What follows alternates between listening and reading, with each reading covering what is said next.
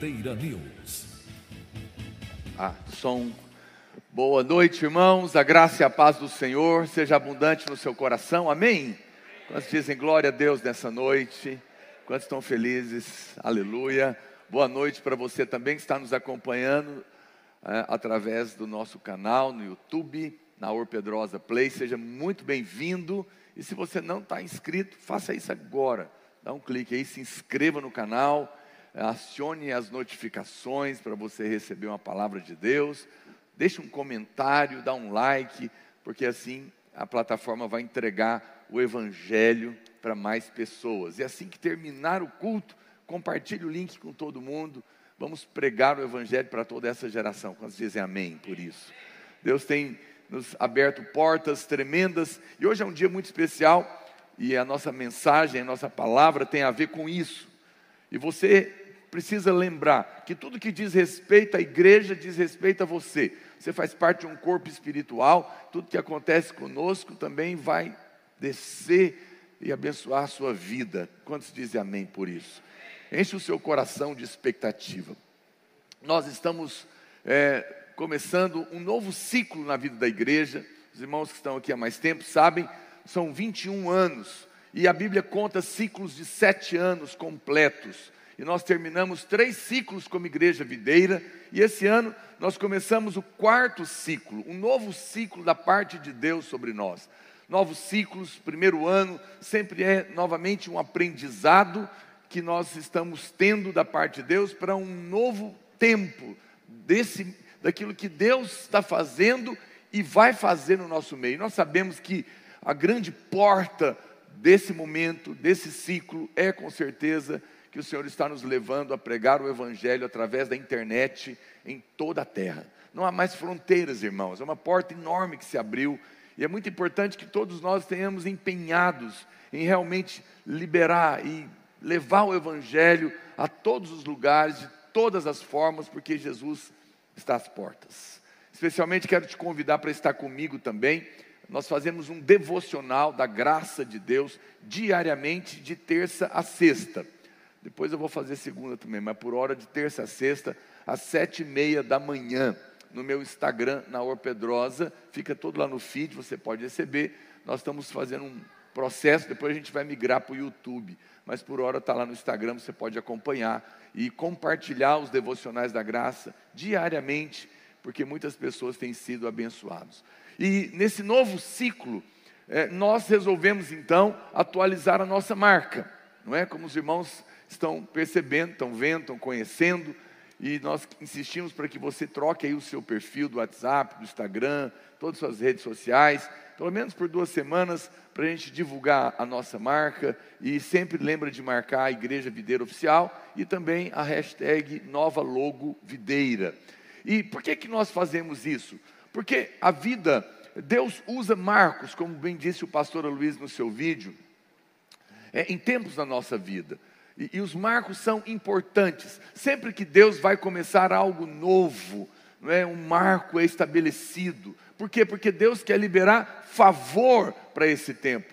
Então, o seu casamento é um marco, não é, na sua vida. O novo nascimento, quando você se converteu, aquela data é um marco do que também começou algo novo de favor na sua vida. Quando os filhos nascem, se tornam marcos na nossa vida, formatura na faculdade. Você percebe que sempre que acontece algo importante, um marco é estabelecido. Por quê? Porque Deus vai liberar um novo tempo de favor sobre a sua vida. Amém?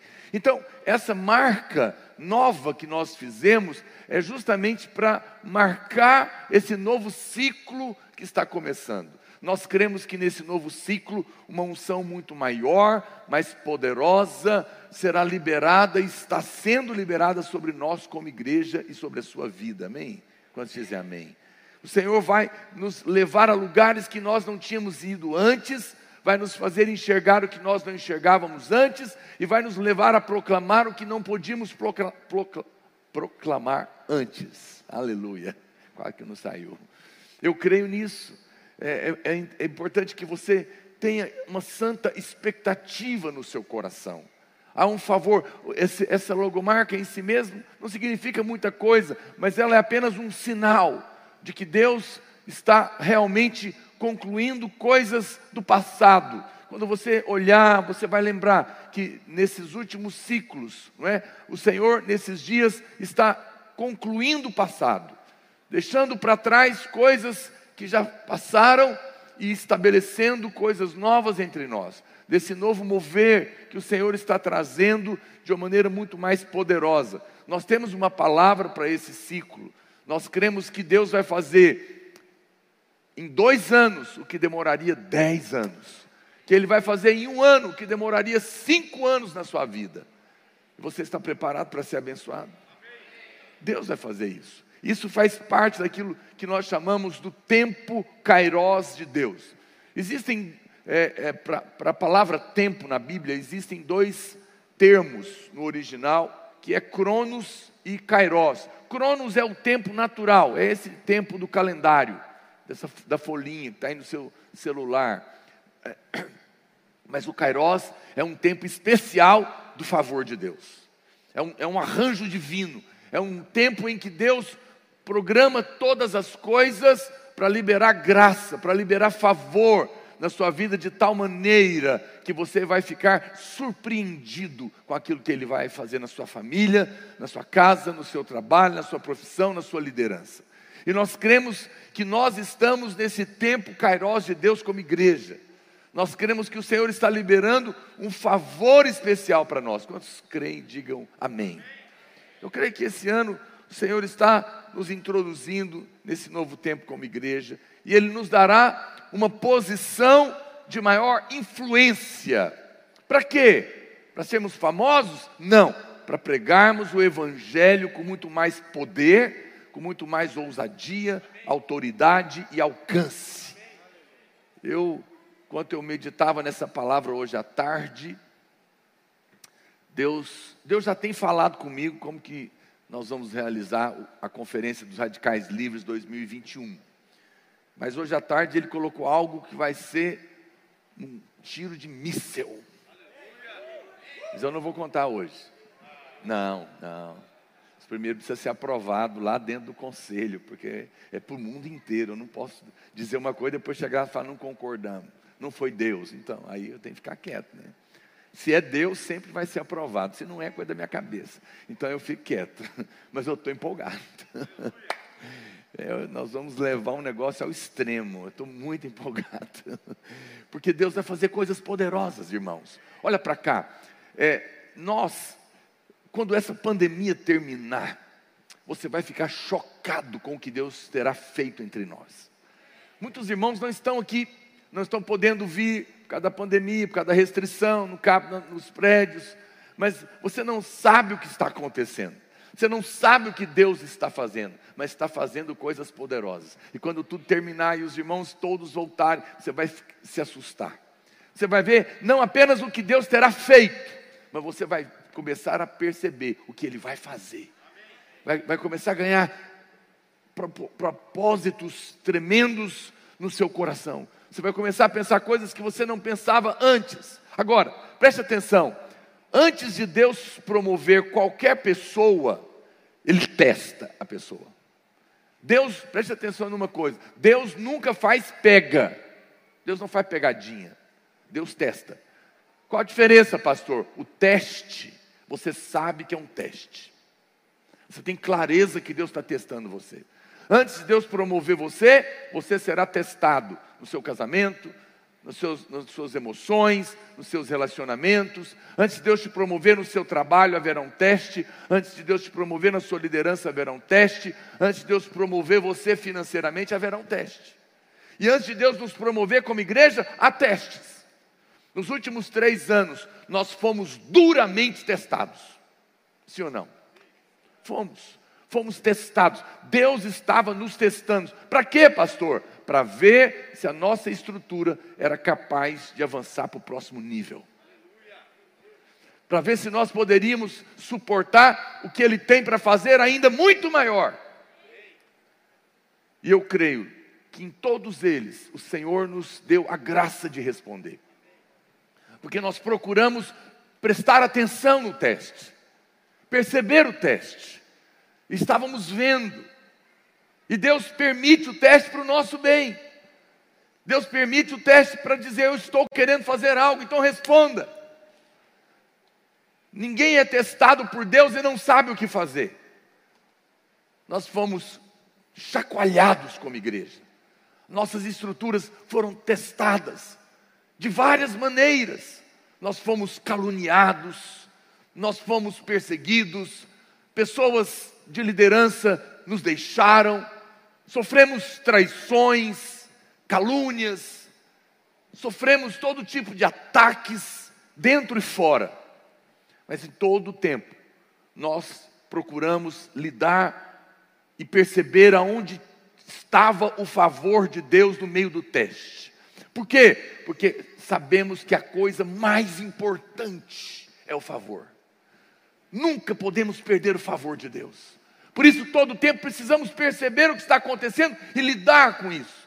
Nós fomos testados no revide, nós fomos testados na mágoa, no ressentimento, na amargura, no querer revidar, no querer dar troco. Todas essas coisas nos testam. Fomos testados na injustiça, de querer exigir a justiça do homem, todo o tempo, mas procuramos perdoar aqueles que nos ofenderam, procuramos abençoar aqueles que nos amaldiçoam. Fizemos o que a Bíblia nos manda fazer. Eu não disse que é fácil, simples, mas é claro, e é uma decisão. Houve, houveram noites difíceis, eu falo na presença do Espírito Santo. Teve noites que foi difícil de dormir. Teve noites que às duas da manhã eu fui para o meu quarto e eu falei: hoje eu vou resolver esse negócio dentro do meu coração. E por uma hora, Deus sabe disso, eu abençoei pessoas que estavam me amaldiçoando e me caluniando, e eu fiz de coração, e falei: Deus, não leve em conta, não sabem o que fazem, perdoa, tem misericórdia deles, eu não quero mal, se eu desejei, eu rejeito, eu faço o que a Bíblia manda, porque eu não quero perder o favor. E não somente eu, mas muitos irmãos, os irmãos que andam comigo sabem, às vezes vem aquela indignação, aquela situação, eu falo: irai-vos, mas não pequeis. Não deixe o sol se pôr sobre a sua ira. Não perca o favor. Seja firme, faça o que tem que ser feito, mas lide com o seu coração.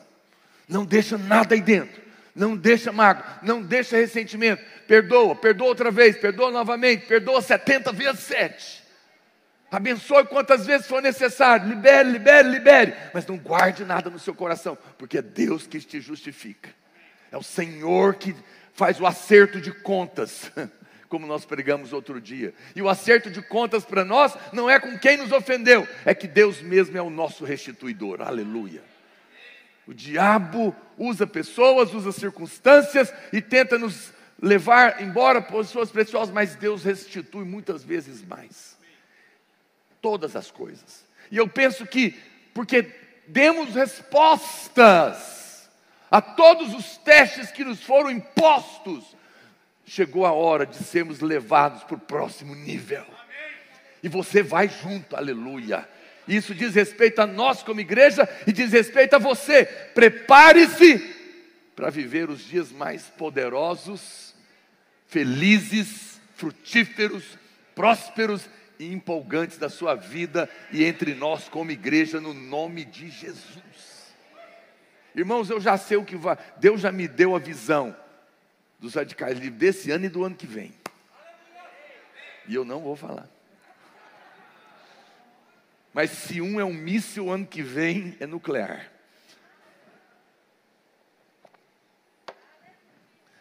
Eu nem sei, porque às vezes eu nem estou pensando nas coisas e Deus vai enchendo tanto. Meu coração está explodindo, mas eu tenho que esperar passar o Radicais Kids para não atrapalhar a divulgação.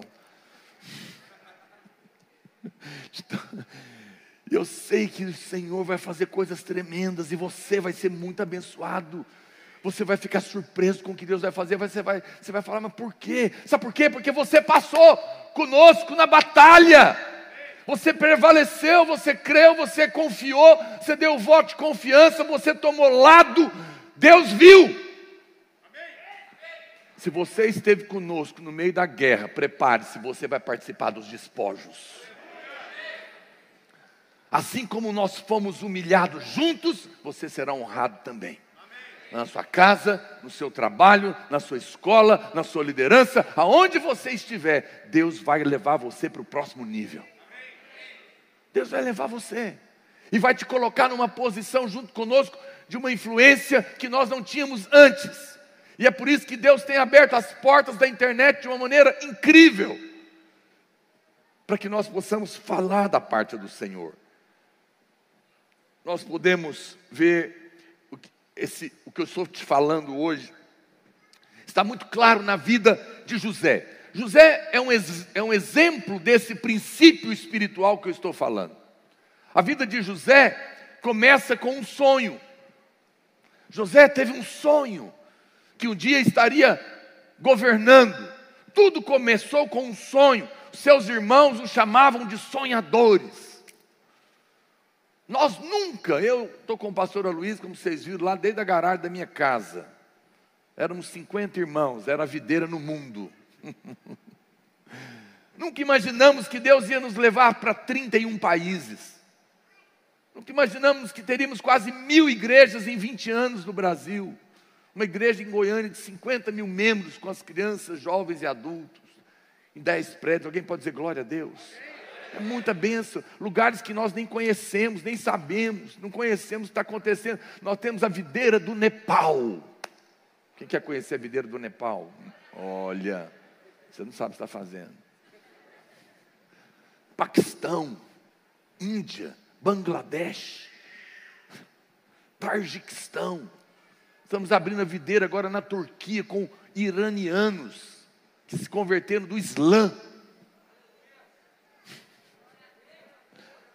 Pago com dízimo de piqui, de Goiás.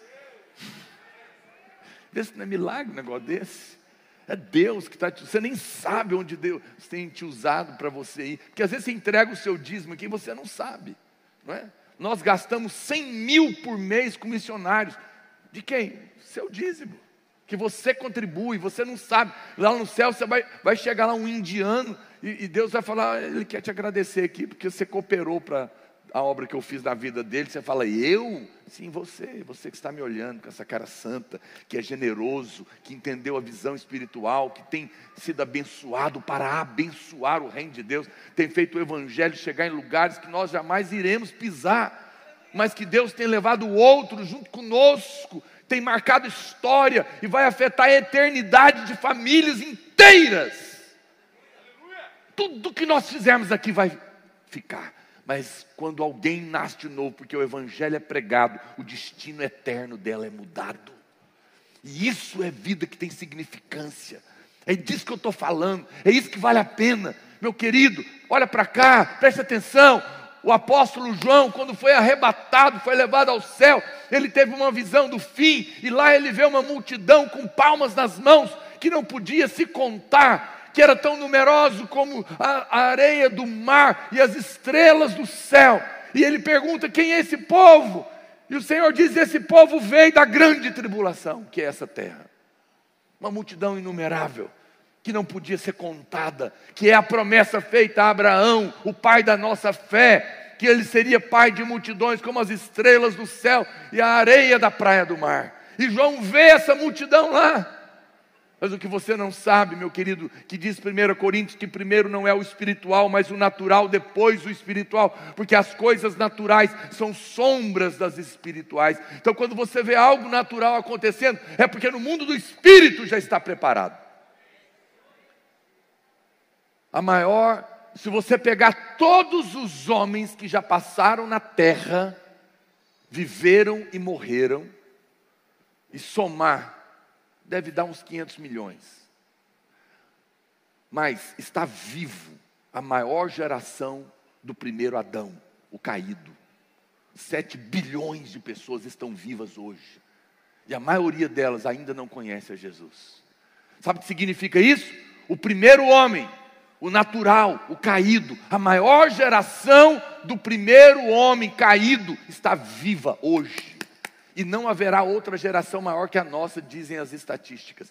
Sabe o que, é isso? É que se no natural o primeiro Adão está vivo, significa que a maior colheita está diante de nós. A visão de João está diante de nós. A promessa para Abraão está diante de nós. Eu creio que essa é a geração que verá a maior colheita de homens na face da terra e nós vamos participar disso. Eu não vou sozinho para o céu. Eu não sei quanto aos irmãos, mas eu quero levar muitos na minha coroa. E eu quero te convidar para estar conosco, porque Deus está fazendo coisas poderosas, Deus está nos levando para esse próximo nível. José começou com um sonho, seus irmãos zombavam dele, mas o sonho ele é apenas o primeiro estágio. Por que, que o sonho é importante? Para nos dar clareza do futuro daquilo que Deus tem para nós. É apenas o primeiro estágio. Eu e o pastor Luiz, nós fomos sonhando devagar. A gente queria um passo, depois dava aquele passo, a gente via que Deus tinha mais ele enchia o nosso coração. E a gente sonhava, agora vamos mudar de prédio, agora vamos multiplicar o prédio, agora vamos batizar o povo, agora vamos para o ginásio, vamos para o estádio, vamos abrir as igrejas, vamos para os... os sonhos foram crescendo no nosso coração. Sonhos Deus coloca para você ver o que Ele está fazendo. Você sabe e você tem aprendido aqui que sonhos são a linguagem do Espírito. Deus coloca sonhos no seu coração porque essa é a linguagem do Espírito, para te mostrar o que Ele quer fazer, para te mostrar para onde Ele quer te levar. Olha para cá, eu sinto da parte de Deus, eu digo para você que está me ouvindo aqui e você que está na câmera, preste atenção, nesses dias o Espírito Santo vai colocar sonhos no seu coração, porque Ele está querendo te mostrar para onde Ele está te levando, o que Ele vai fazer é sempre maior do que você é capaz de imaginar. Quando Deus chamou Noé para fazer uma arca, ele não era engenheiro naval, porque a obra de Deus é sempre muito maior do que somos capazes de fazer, porque ela é sobrenatural. Deus vai te levar em lugares que você jamais imaginou ir, que você jamais poderia ir, porque é o Espírito Santo que está agindo na sua vida. Não pergunte como, é o Espírito que estará se movendo de você. Você não imaginava. Eu sou o último que poderia estar pregando aqui ou em qualquer lugar onde eu jamais sonhei ir.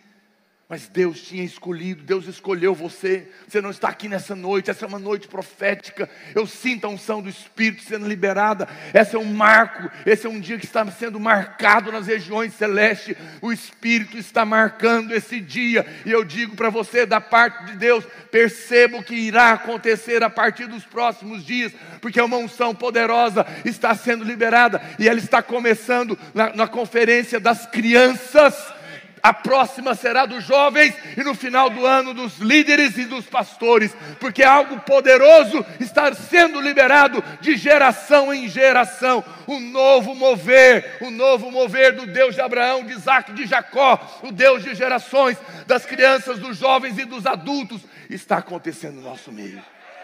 Deus vai liberar unções específicas nesse ano e haverá uma explosão. A pandemia trouxe grande pavor e medo no coração da, da nossa nação.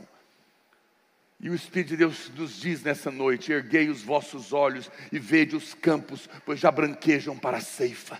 Vocês estão achando que ainda falta quatro meses, como os discípulos disseram para Jesus, mas ele disse para Jesus, Jesus disse para os discípulos: não, vocês estão equivocados, ergam os olhos, vejam os campos, estão brancos, a sua família está pronta para ser colhida mais do que você imagina, os seus amigos estão prontos para serem colhidos mais do que você imagina.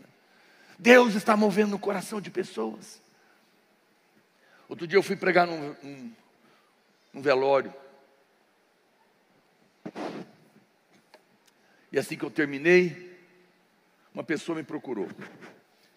E ele disse: É, você é um homem de Deus. Eu falei: Sou. Que eu sou, eu sou. Sou pela graça de Deus, mas sou. Falei, e ele falou assim: É.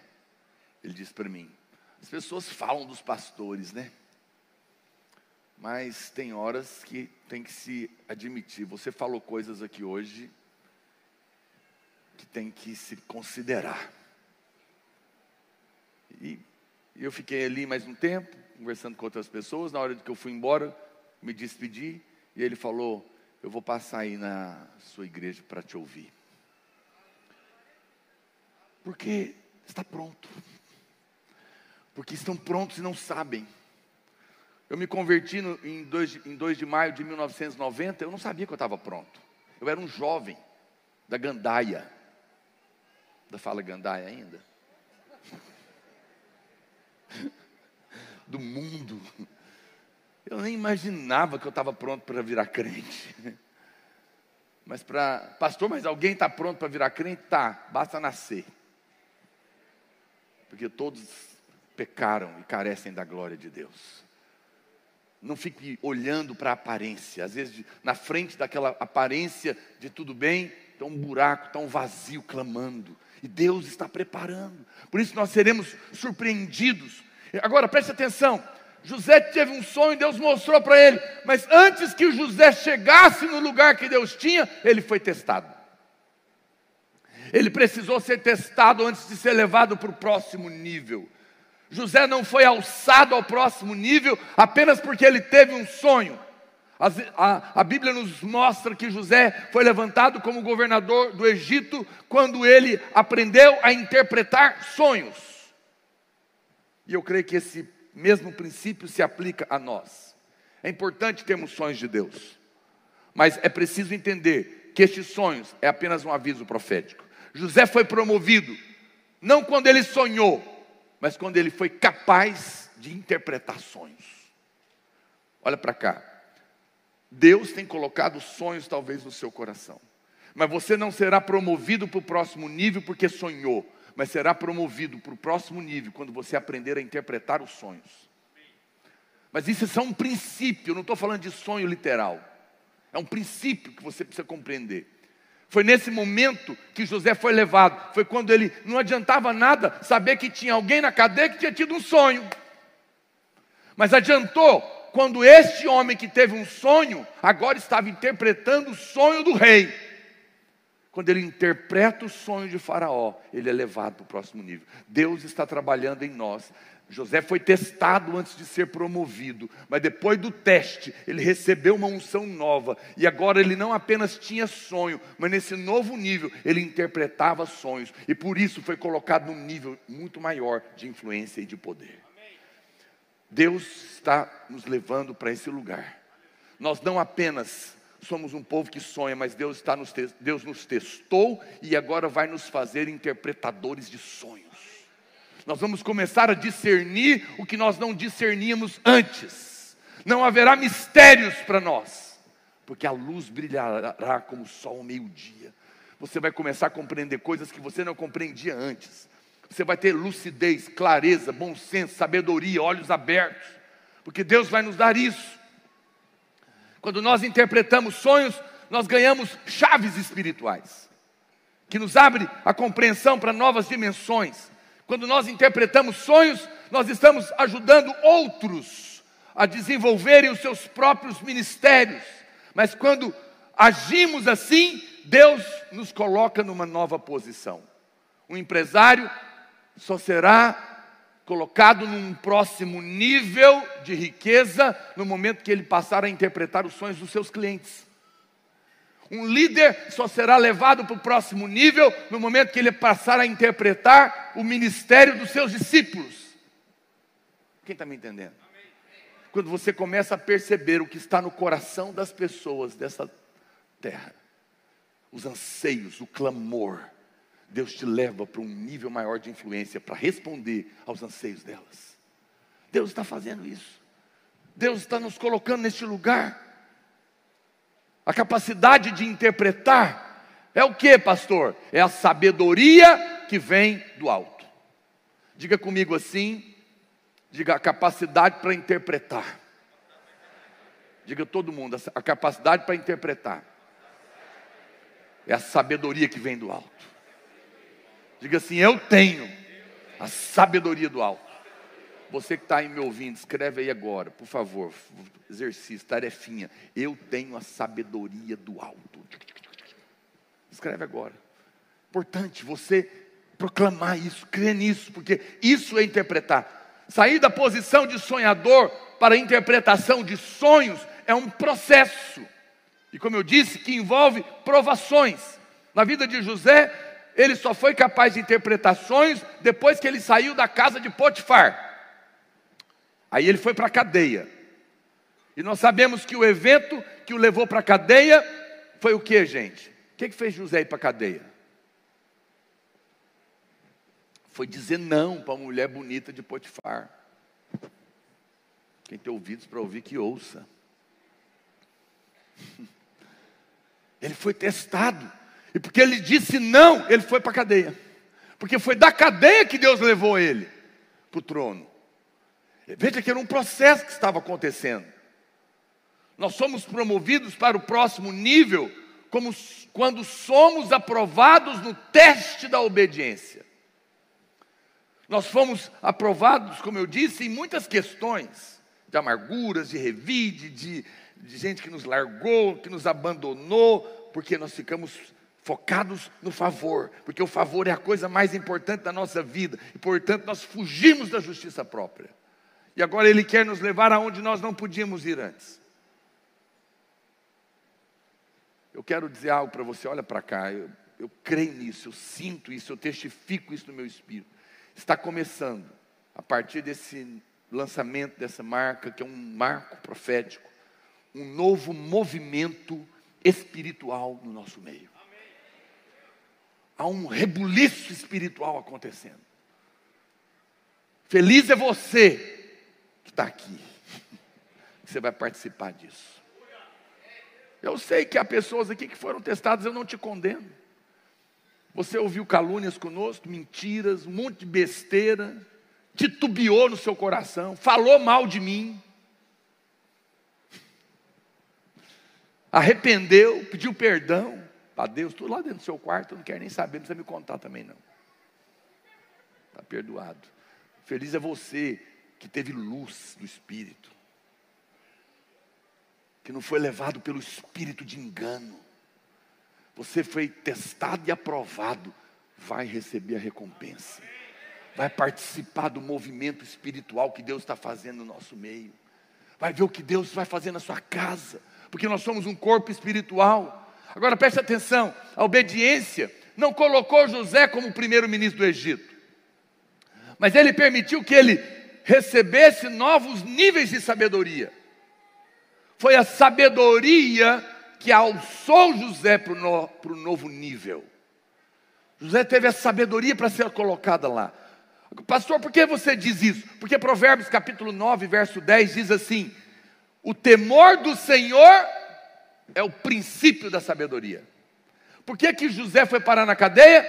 Porque ele teve temor de Deus e disse não para a mulher de Faraó, Potifar. No momento em que ele teve temor, ele ganhou sabedoria. Por quê? Porque o princípio da sabedoria é o temor de Deus. Pessoas que têm temor de Deus não querem errar, não querem ser guiados por emoções, querem perceber o espírito. Essas pessoas começam a ganhar sabedoria, e a sabedoria vai levá-las para o próximo nível. Quem está me entendendo aqui? Acompanhe isso. No meio da tentação, José se lembrou do Senhor ele disse: Lá em Gênesis capítulo 39, verso 9.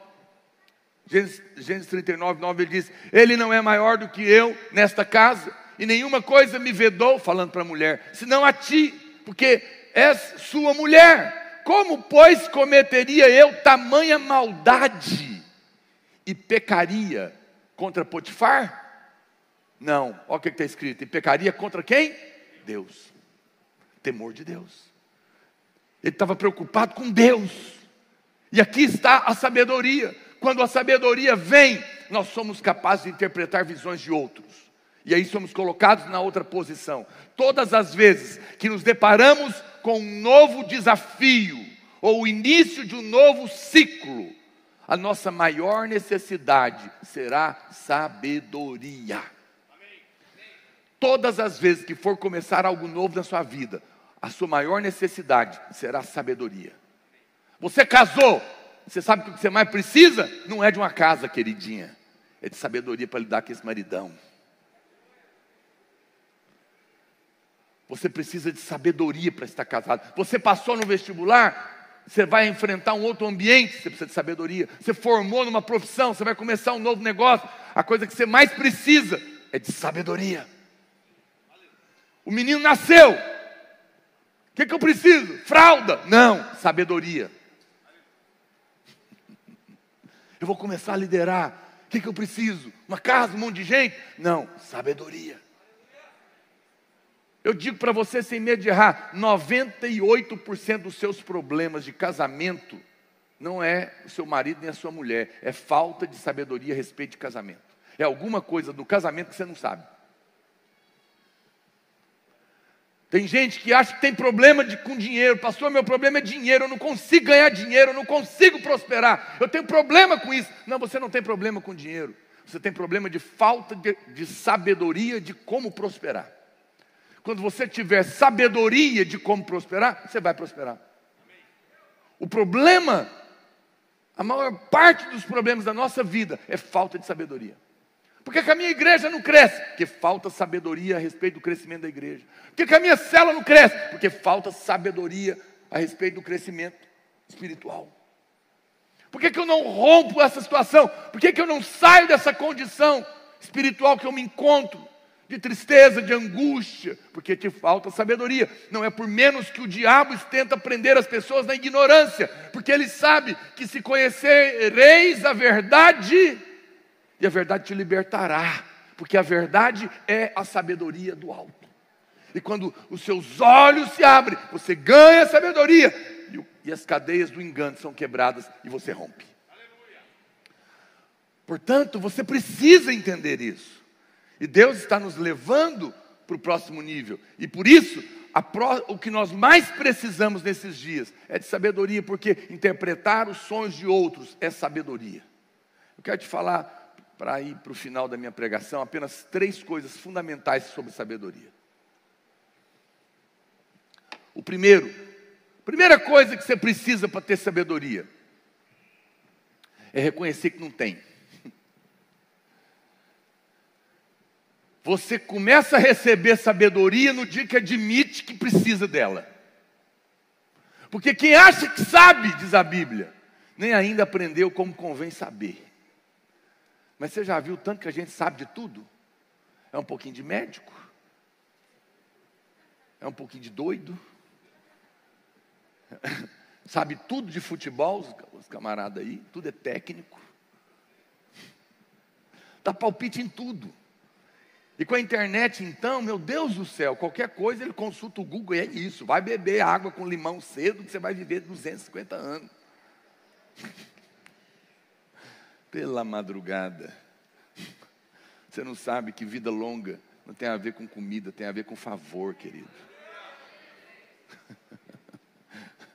Mas, mas quando você admite que não é capaz, você começa a ser capaz.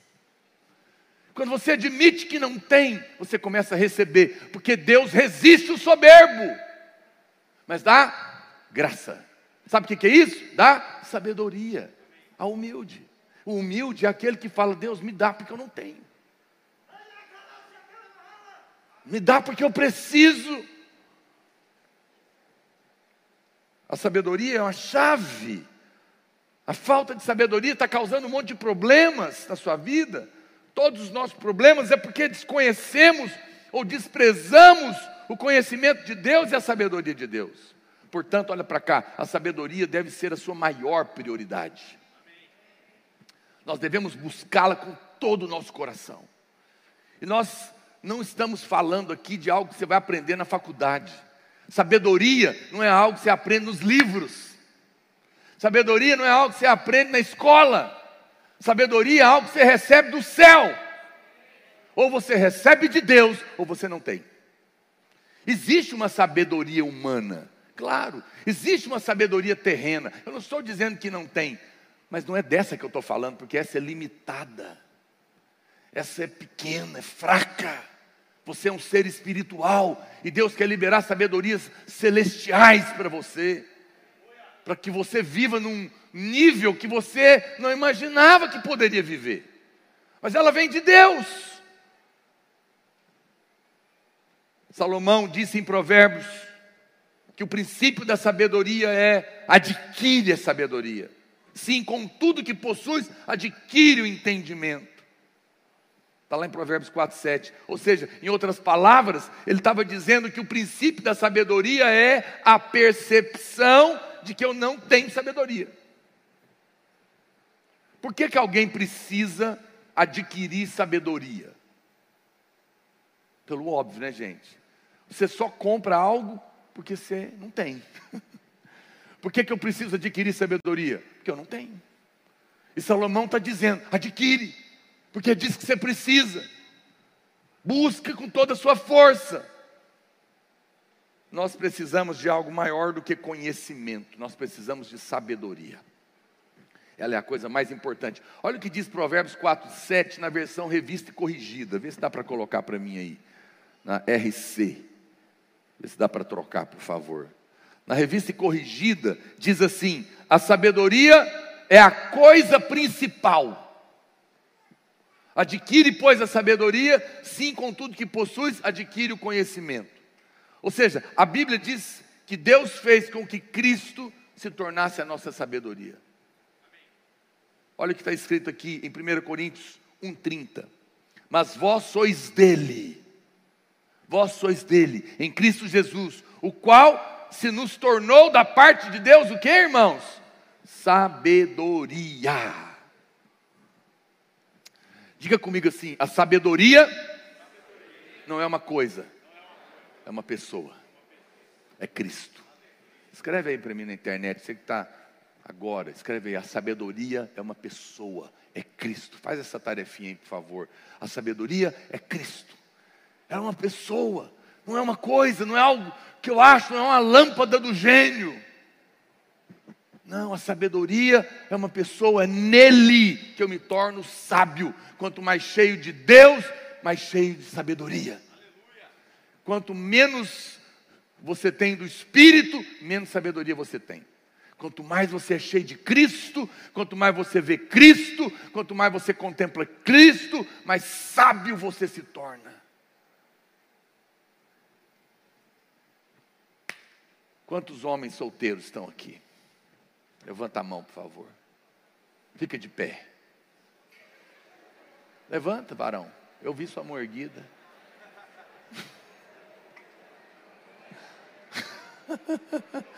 levanta. Guilherme, levanta esse rapaz. O Maurício está sentado, eu estou vendo ele aí. Ó. Tem gente sentada aí.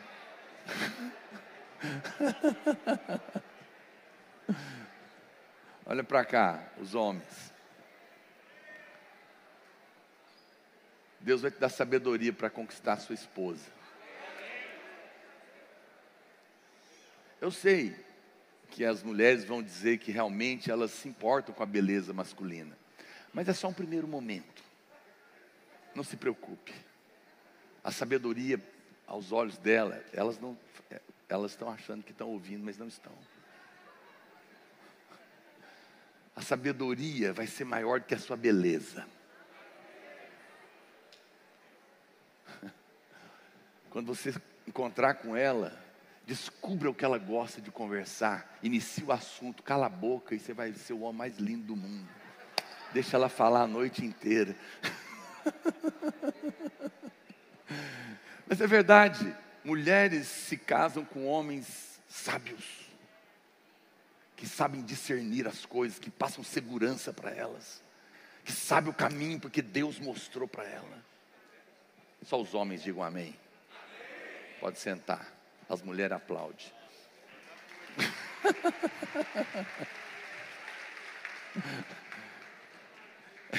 Olha para cá, meu amado.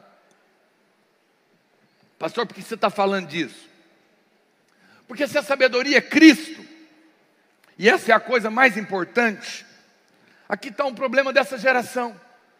Você viu? Agora está na moda essas caixinhas aí de perguntas do Instagram, né? De vez em quando eu empolgo e respondo, depois eu sumo uns 30 dias, depois eu volto de novo, dá uma preguiça. Mas por quê? Porque qual que são as perguntas que os irmãos fazem o tempo todo? Se você, eu vejo alguns pastores respondendo, eu fico triste. Porque tudo que o povo pergunta é: "Pastor, isso é pecado ou não é?" É pecado ou não é pecado? Pode ou não pode? Meu amado, isso é a árvore do conhecimento do bem e do mal. Isso não é vida. Isso não é sabedoria. Sabedoria não é dizer se é pecado ou não é. Sabedoria é perceber o espírito. A pergunta não é se é certo ou errado, se pode ou não pode. A pergunta é o que Deus está falando com você. Nós não somos mais guiados por um livrinho de condutas morais. Nós não somos mais guiados por um livrinho de regras, de pode não pode. Nós somos guiados pela árvore da vida. Nós somos guiados por Cristo. Ele é a nossa sabedoria. A pergunta que as pessoas mais fazem, qual que é? Vamos ver se vocês acertam. Uma das campeãs. Tatuagem é pecado? E ficou ofendido. Quando a gente diz que você é uma Ferrari, não precisaria se plotar. Mas tudo bem. Não estamos ofendendo ninguém. Presta atenção. Pastor, pois é, por falar nisso é pecado? pode ser e pode não ser. Pergunta para o Espírito. Pode ser uma tolice ou pode ser uma sabedoria. Não há regras. Deus pode dizer sim para um e não para o outro, porque a sua vida é ímpar. Não, não, a sua pergunta está errada. Se você quer ser sábio, para de andar pela lei do pode e não pode. Para de perguntar se está certo ou errado, se sim ou não. Pergunte, deixa o Espírito fluir, porque Ele é a sabedoria. Ele vai te guiar, Ele vai te dizer a hora de parar, e a hora de avançar, e a hora de retroceder também. E Ele vai falar assim para um e não para o outro, porque cada um está no estágio. Não coloque regras, siga o Espírito, quem está me entendendo? Porque nele está a sabedoria. A sabedoria não pode ser adquirida por livros. Tiago capítulo 1, verso 5 diz: Se porém algum de vós necessita de sabedoria, faça o quê? Peça a Deus. Peça a Deus, que a todos dá literalmente, liberalmente, e nada lhes impropera, e ser-lhe-á concedido. Nós começamos a nos tornar sábios quando reconhecemos que não sabemos. Não saber algo é chamado de ignorância. Mas somente os ignorantes não sabem. Por isso, só os ignorantes têm fome de saber. Que coisa, hein? Mas quem pode admitir que é ignorante? Só os humildes. Aí esses pedem e esses recebem. Mas você é tão sabido, você não precisa pedir, logo não tem. Nós vivemos uma geração de sabidos, sabichões, mas aí falta sabedoria, porque falta humildade para reconhecer que não sabe. É raro encontrar alguém que honestamente diz que não sabe. Uma das causas dos nossos. Olha para cá. Eu, eu vou dizer uma coisa, talvez você possa ficar chocado, mas um dos grandes problemas da nossa vida é a falta de ignorância. Porque quando você admite que tem ignorância, você clama por sabedoria. Aí você tem fome por ela e Deus te dá e tudo muda na sua vida. Eu fico pensando, em, às vezes a gente começa aqui o curso de criação de filhos na igreja. As pessoas falam: não, não quero fazer esse curso, não, porque ela tem certeza que ela já nasceu sabendo criar menino. Curso de casais, não, eu sou mestre, é mesmo. Não, existe uma sabedoria divina para todas as áreas da nossa vida. Você não deveria desprezar o que Deus quer te ensinar. E é por isso que muitas pessoas não têm a sabedoria, porque o primeiro é o temor, e o temor é justamente isso. Eu preciso de Deus na minha vida. Tome hoje, hoje eu faço um desafio para você, tome hoje a santa resolução de não se achar sábio, mas humildemente clame pela sabedoria de Deus na sua vida.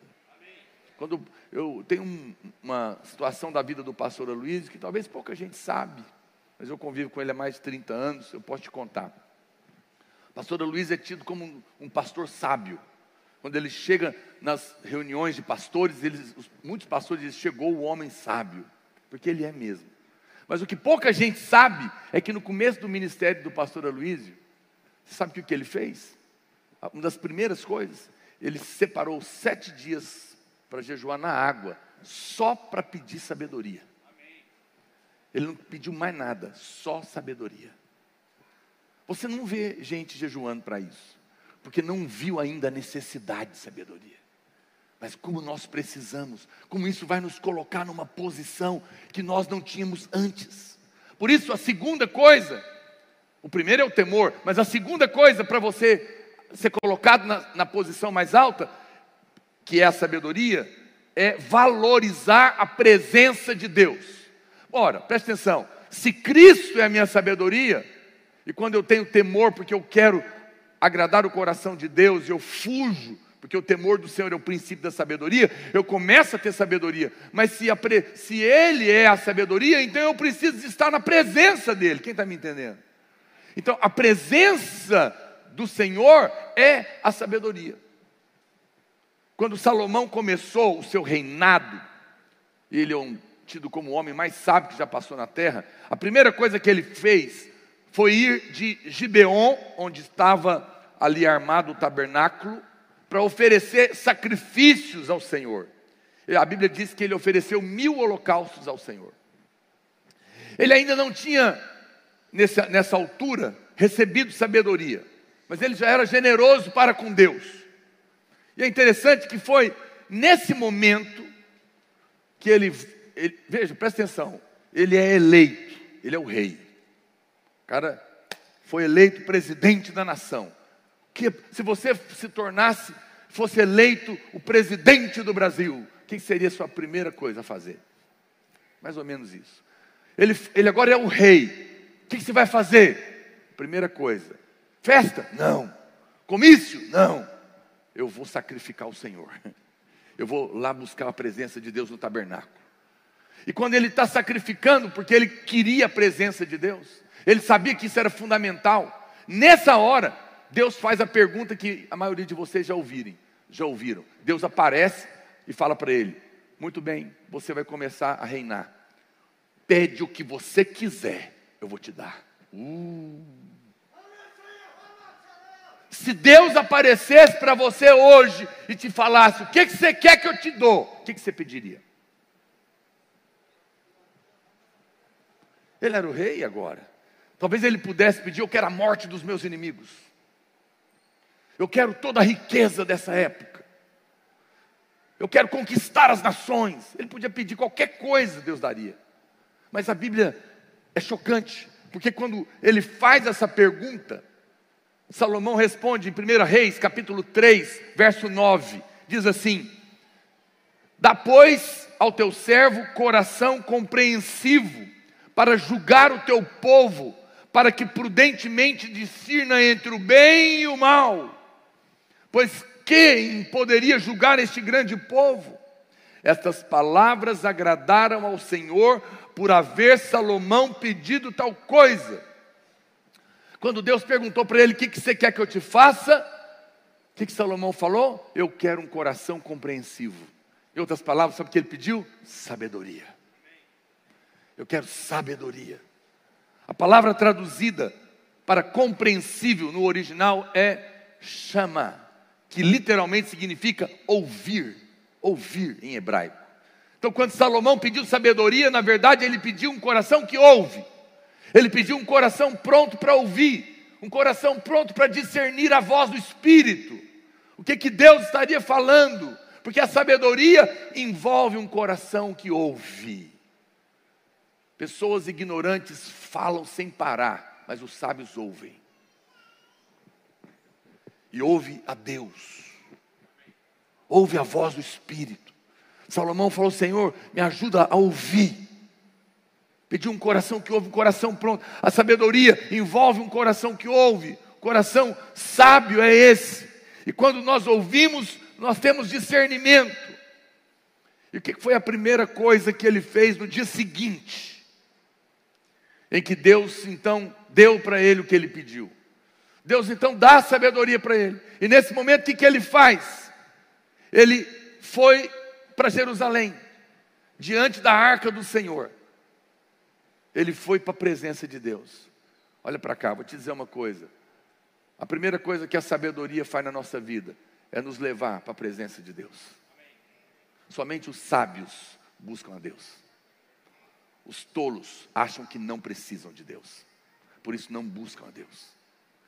Os tolos acham que são capazes no seu próprio braço, mas os sábios sabem que há favor do céu, sobrenatural, para o impossível acontecer na vida dele.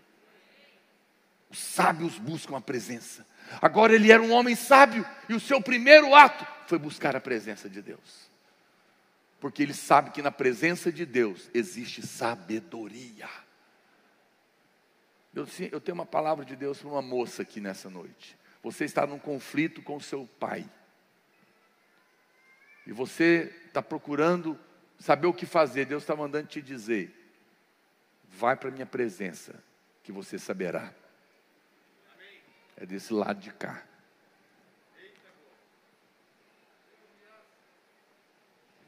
Na presença do Senhor, há uma resposta para você que está orando a respeito de um negócio e você precisa tomar uma decisão. O Espírito diz: vai para a minha presença, vai ficar claro como o sol ao meio-dia. Há alguém com dúvidas a respeito de decisões, o Espírito está te dizendo: vai para a minha presença, eu vou tirar toda dúvida do seu coração. E você tá, será tomado de convicção do que você deve fazer. Você não vai ter dúvida. Porque na presença de Deus há discernimento, há sabedoria. Eu não sei, parece que eu gosto dessa moça, mas eu não sei se eu caso com ela. Ao mesmo tempo que eu estou apaixonado, eu quero me casar, mas lá no fundo do meu coração parece que ainda há pontos de interrogação. O que eu faço? Não faça nada, vá para a presença de Deus. Não tenha medo do que Deus vai te falar, porque o que Ele te falar, Ele vai te capacitar. Muito cuidado. Às vezes eu brinco com casamento. Aqui entre os irmãos, é coisa de casar. Mas eu falo sério também. Porque casamento é por ré da vida. Você compreende que é uma das decisões mais sérias que um jovem tem que tomar? É sério. Não deixe a paixão desenfreada, enlouquecida de vontade de fazer sexo, decida o seu casamento. Porque daqui a pouco essa, essa coisa desenfreada calma. E aí você vê, às vezes, a besteira que você fez. Portanto, você precisa orar agora. Toma um banho gelado, vai para o quarto, liga um som e ora. Acalma sua carne e se enche do espírito para tomar decisões. Não seja levado pelas suas emoções, porque casamento envolve propósitos. Deus encontra pessoas para propósitos, e às vezes o diabo quer destruir isso e coloca pessoas erradas no seu caminho e te cegam por causa da paixão carnal. E você está com medo, porque se, eu, se acabar eu vou morrer. Vai não, querido, vai morrer não. O bálsamo de Gileade te cura, te liberta, te sara. Deus tem planos tremendos para você. Tenha temor, vai para a presença de Deus, porque ali há sabedoria. Há caminhos, olha, olha a palavra para você de sabedoria, Bíblia, Bíblia. Há caminhos, há caminhos, e aqui cabe relacionamentos que parecem bons, mas no final são caminhos de morte. Não despreze a sabedoria de Deus. Obrigado por um aleluia. Eu entendo, eu entendo, compreendo. Você não quer mexer nesse quartinho, é seu, né? Deus não entra. Mas isso não é sábio. Tem gente que está aqui me ouvindo e fala: Não, eu não vou orar, não. Uh -uh. Vai que eu oro. E Deus falou outra coisa para mim. Deus é tão bom, Ele te ama tanto, querido. Não tenha medo de Deus, Deus só tem coisas boas para você. Não tenha medo de falar com Deus sobre nada. E eu nem sei porque eu estou falando disso também, não, porque isso não é meu, do meu esboço, mas você sabe. Então presta atenção. O primeiro sinal de alguém que ganhou sabedoria é valorizar a presença de Deus. Estou terminando, tá, gente? Esses dois, a Bíblia diz que tinham dois tabernáculos. Um estava numa cidade chamada Gibeon. O tabernáculo era o lugar onde colocava ali a arca para ter a presença de Deus. Mas em Gibeon tinha o tabernáculo, mas a arca não estava lá mais. Ou seja, tinha a religião sem a presença de Deus. Mas a arca da aliança estava agora no tabernáculo de Davi, tinha sido levado para lá, no Monte Sião, em Jerusalém, e foi para lá que Salomão foi. Salomão, Gibeon, olha para cá, Gibeon é o tabernáculo de Moisés, tabernáculo da lei. Não tinha mais a arca, não tinha mais a presença, porque na lei não tem presença de Deus, portanto não tem sabedoria. Mas no tabernáculo de Davi tinha a arca, tinha a presença de Deus.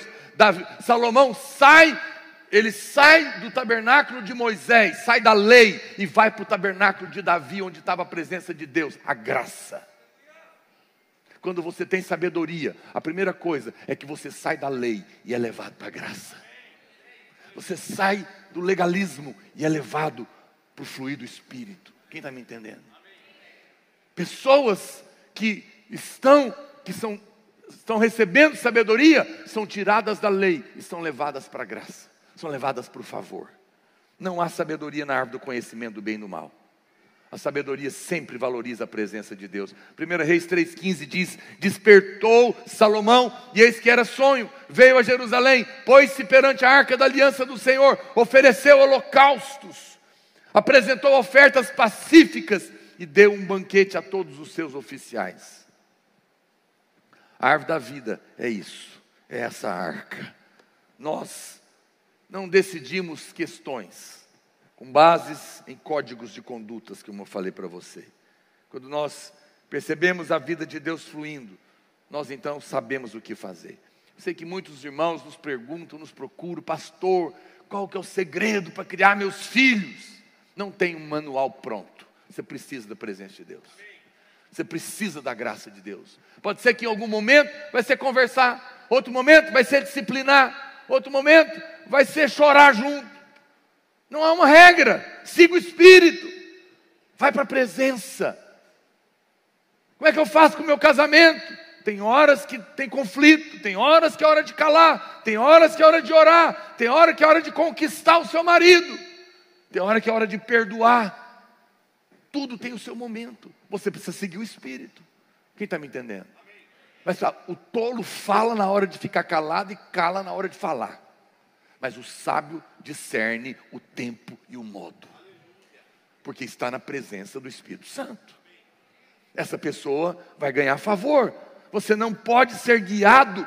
Eu fico vendo, olha para cá, meu irmão, quando você fica mandando perguntinha para mim, pastor, é pecado ou não é? Pode ou não pode? Sabe o que você está querendo fazer? Você está querendo arrumar um guru na sua vida.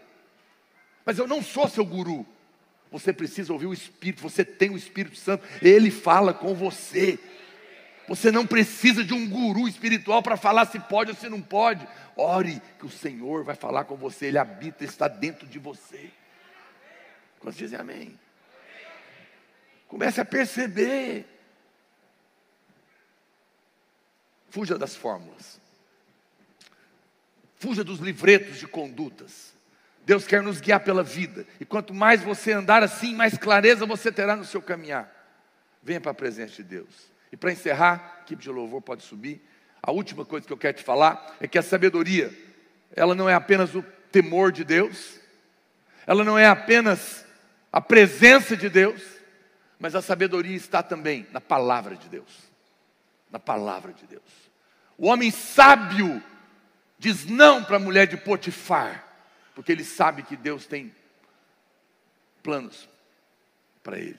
Eu sei que essa é uma reunião da maioria solteiros, mas há pessoas me ouvindo e há casados aqui também, principalmente os homens. Cuidado com a fantasia da mulher de Potifar, é só uma fantasia. Eu quero te falar, meu querido, a, a mulher adúltera, a amante, é uma farsa. Ela só aparece no dia da queda. E ela sempre aparece maquiada. Mas depois da queda, você vai descobrir que o que tinha valor é a mulher da aliança. Amém. Nunca caia na fantasia da amante. Diga não por temor a Deus. E você vai ganhar sabedoria. Só os homens digam amém. Você vai casar, você vai precisar lembrar dessa palavra. Homens adulteram por fantasia.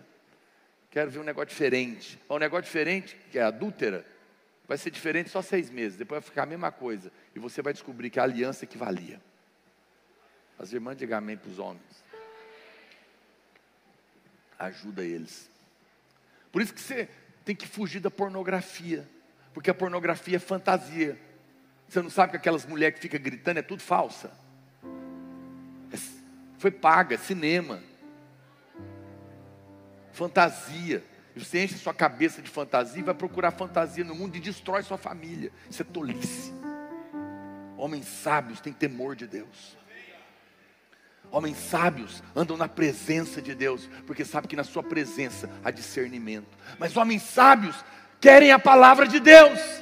E mulheres sábias também. Em Deuteronômio, no capítulo 34, verso 9, a Bíblia diz: Josué, filho de Nun, estava cheio de espírito de sabedoria, porquanto Moisés impôs as mãos sobre ele, as mãos, Assim os filhos de Israel lhe deram ouvidos e fizeram como o Senhor ordenara a Moisés. Interessante que Josué seria o seu sucessor, e por isso a primeira necessidade que ele tinha era de sabedoria. A Bíblia diz que, que Moisés vem põe as mãos sobre ele, e ele é tomado de sabedoria, indicando que essa é a prioridade de Deus. Moisés tinha morrido, e agora Josué deveria avançar. E Josué capítulo 1, verso 1 diz: Sucedeu, pois, na morte de Moisés, servo do Senhor, que este falou a Josué, filho de um servidor de Moisés, dizendo: Moisés, meu servo, é morto. Dispõe-te agora, pode tocar o teclado, passa este Jordão, tu e todo este povo, à terra que eu dou aos filhos de Israel. Sabe o que a Bíblia está dizendo? Josué, o passado está concluído. Agora chegou a hora de você entrar numa realidade completamente diferente. Olha para cá, meu irmão. Você está participando de uma igreja que encerrou um ciclo e começou outro. O passado está encerrado. Começa agora um novo tempo de mover de Deus entre nós que você não viveu ainda. Prepare-se. Assim como ele falou para Josué, ele está nos falando a promessa para Josué é maravilhosa, porque nesse novo tempo que ele iria entrar, a Bíblia revela algo incrível. Olha o que diz o verso 3, a promessa: todo lugar que os viderianos pisarem, a planta do vosso pé, eu tenho dado.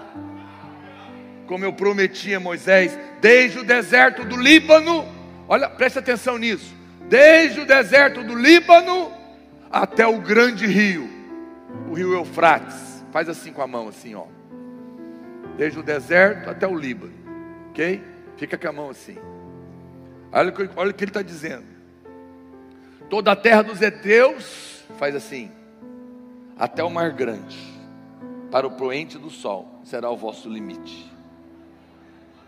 Ó, Qual que é o desenho?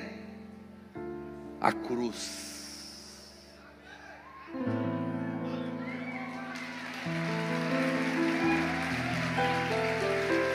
Você sabe o que é a cruz? A cruz é o lugar da grande troca. É Deus dando tudo para quem não merece nada. A cruz é o lugar do perdão dos nossos pecados.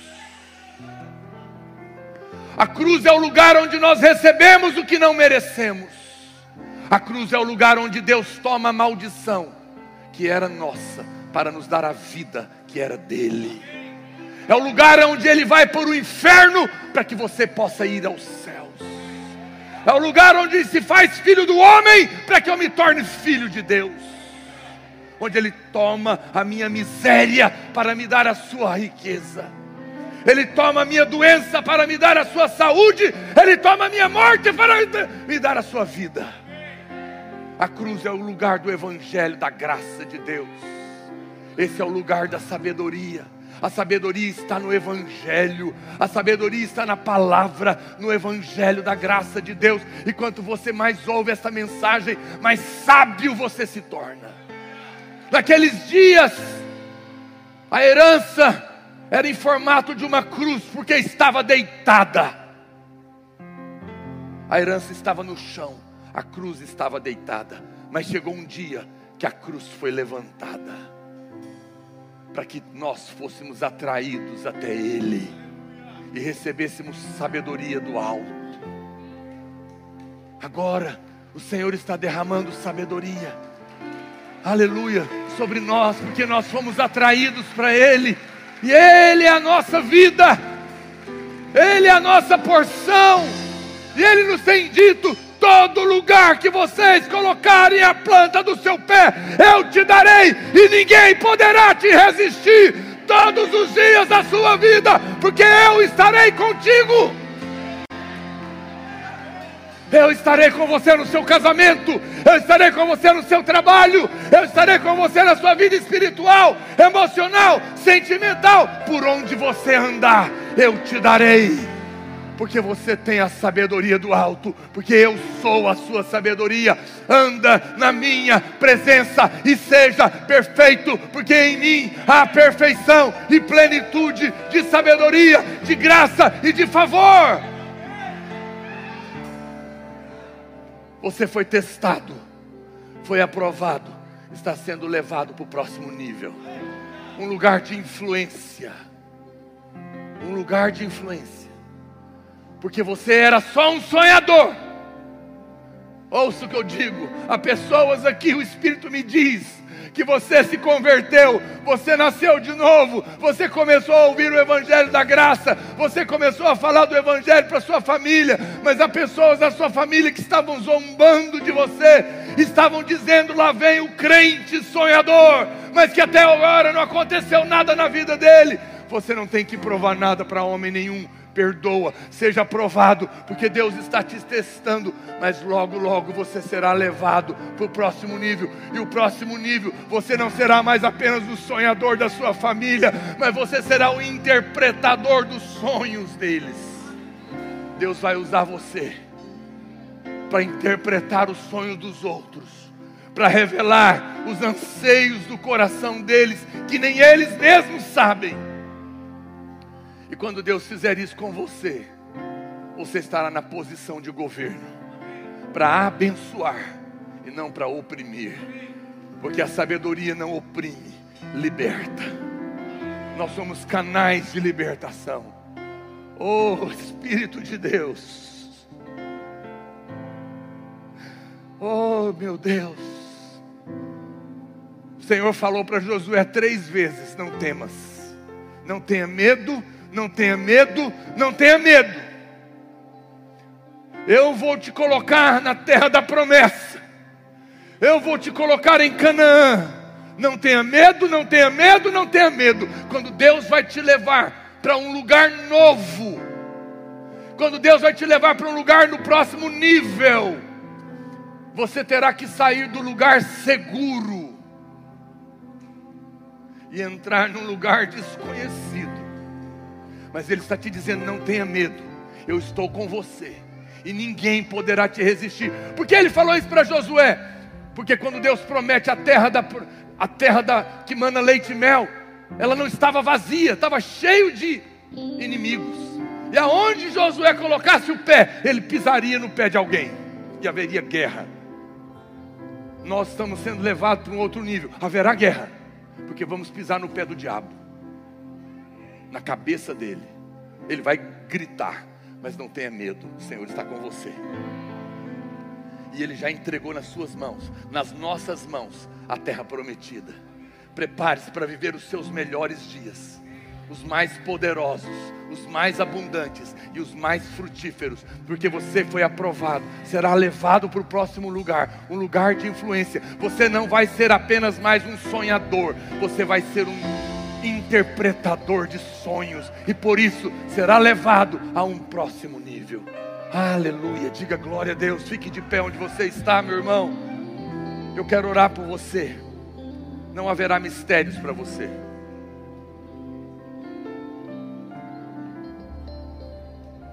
Deus, nesses dias de pandemia, nós estamos lavando as redes mas quando ela terminar, nós vamos realizar a maior pescaria que nós já fizemos na nossa história.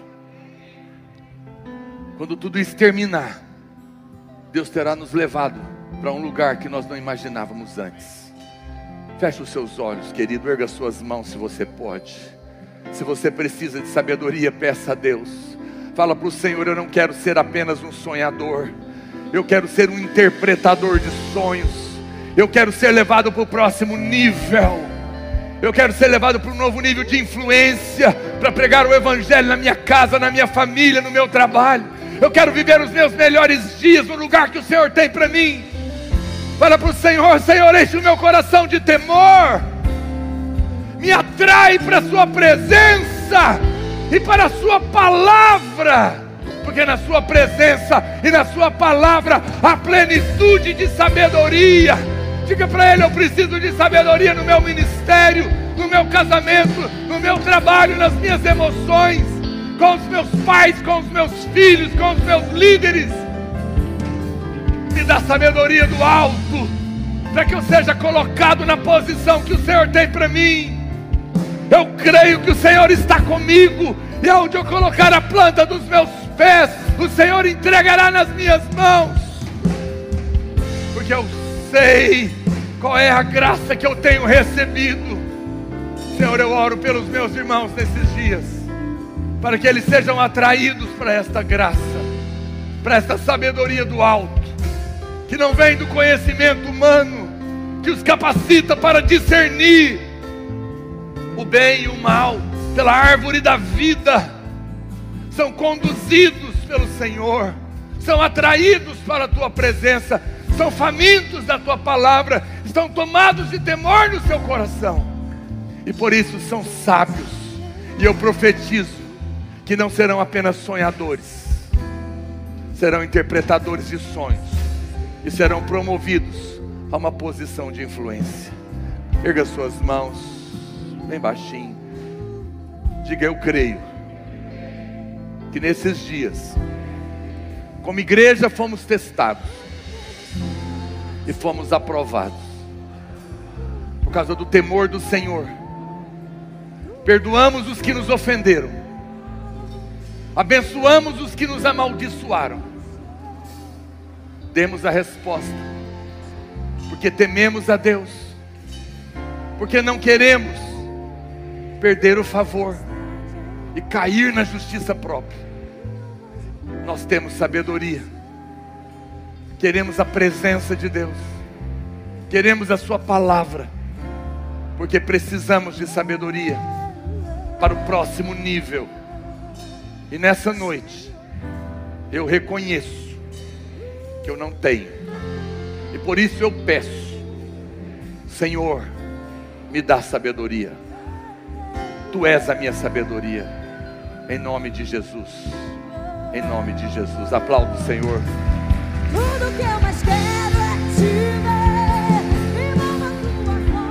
Deixa eu fazer só uma última oração antes da gente ministrar essa última canção. Se você está nos ouvindo pela internet ou está nos visitando, você entrou aqui hoje, você ainda não teve um encontro genuíno com o Espírito Santo eu quero te convidar a entregar sua vida para Jesus e fazer dele o seu Senhor e o seu Salvador. Ele vai mudar sua vida completamente. Ele vai te dar sabedoria para todos os seus problemas e vai te dar significância. Se você crer no seu coração e confessar com a sua boca, você será salvo. Se você pode, erga suas mãos e repita com todo o seu coração. Repita após mim essa oração. Diga: Senhor Jesus, eu reconheço que eu sou um pecador e eu preciso do Salvador. Diga nessa noite, eu entrego a minha vida nas tuas mãos e eu te recebo como meu único Senhor, o meu Salvador, o meu Pai, a minha sabedoria. Eu te recebo em nome de Jesus. Amém. Amém e amém. Aleluia. Oh, aplaudo o Senhor.